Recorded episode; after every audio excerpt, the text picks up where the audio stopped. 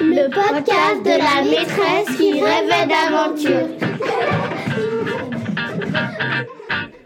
Épisode 5.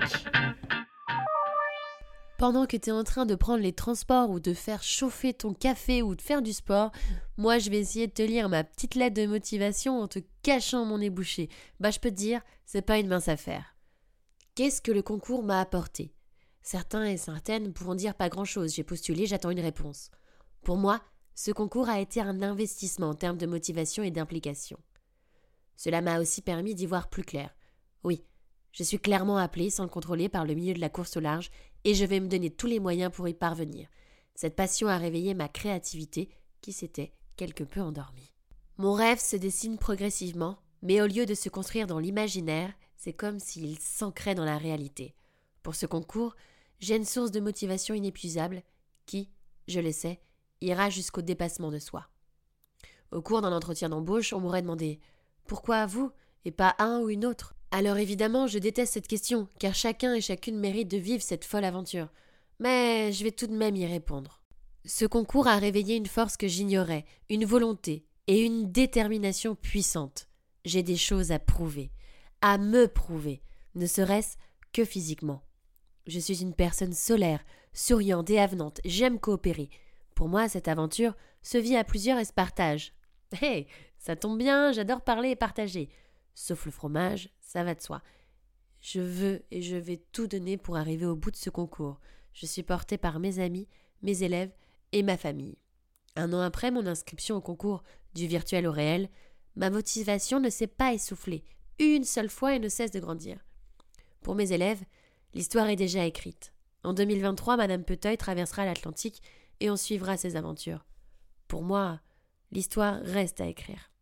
Après avoir déposé mon dossier, bah, je devais attendre encore une fois. En tout, il y a eu 73 dossiers qui ont été déposés. Il fallait attendre cette sélection du jury pour dévoiler les 20 sélectionnés. Et un jeudi 6 avril, euh, je crois que c'était un jeudi, enfin dans ma tête, euh, tous les jeudis c'est Virtual Regatta, donc pour moi ce sera un jeudi le 6 avril. Euh, j'ai eu la joie de voir les candidats sélectionnés, leurs vidéos et aussi la mienne. Et c'était très chouette de voir leur visage et les différents profils qu'ils avaient hommes euh, comme femmes. Il y en avait euh, quelques-uns que j'avais déjà croisés sur Instagram, comme par exemple Mathieu. Mais euh, enfin, tout ça, c'était quand même ouf. On était 20 sur 10 000. Enfin, il faut se rendre compte. Bref, nos vidéos allaient être soumises au vote du public. Et les 10 vidéos ayant obtenu le plus de voix, en gros, allaient remporter la voix du public. Tout simplement, c'est une voix supplémentaire pour la décision finale, parce qu'ensuite, il y a 10 membres du jury, c'est un peu compliqué à comprendre comme ça, qui votent, et euh, qui vont ajouter euh, la voix du jury ou pas.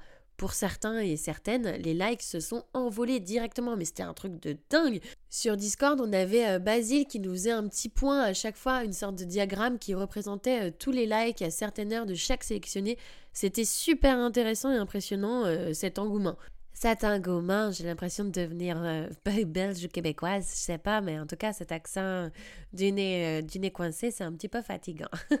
Au moins, ce vote du public aura permis à ma mère de découvrir YouTube et surtout de liker une photo sur YouTube pour voter. C'était quand même une sacrée épreuve olympique pour ma mère. En attendant, on a aussi créé un groupe WhatsApp euh, pour communiquer avec les vins. Ça faisait du bien de pouvoir euh, discuter et échanger entre nous. J'ai aussi pu discuter avec euh, Olivier et Basile et ça met vraiment dans le concret et, c'est plutôt chouette. Après le vote du public qui se faisait entre le 6 et le 9 avril, eh ben, il fallait que j'attende de voir si j'étais dans les 10 derniers sélectionnés ou pas, sachant que je n'avais pas eu le vote du public. Donc pour moi, c'était un peu plié, mais je crois que j'étais pas vraiment prête euh, pour ce qui allait se passer euh, par la suite parce que c'était euh, pour moi peu probable tout simplement, mais ça je vous le raconte plus tard. La suite au prochain épisode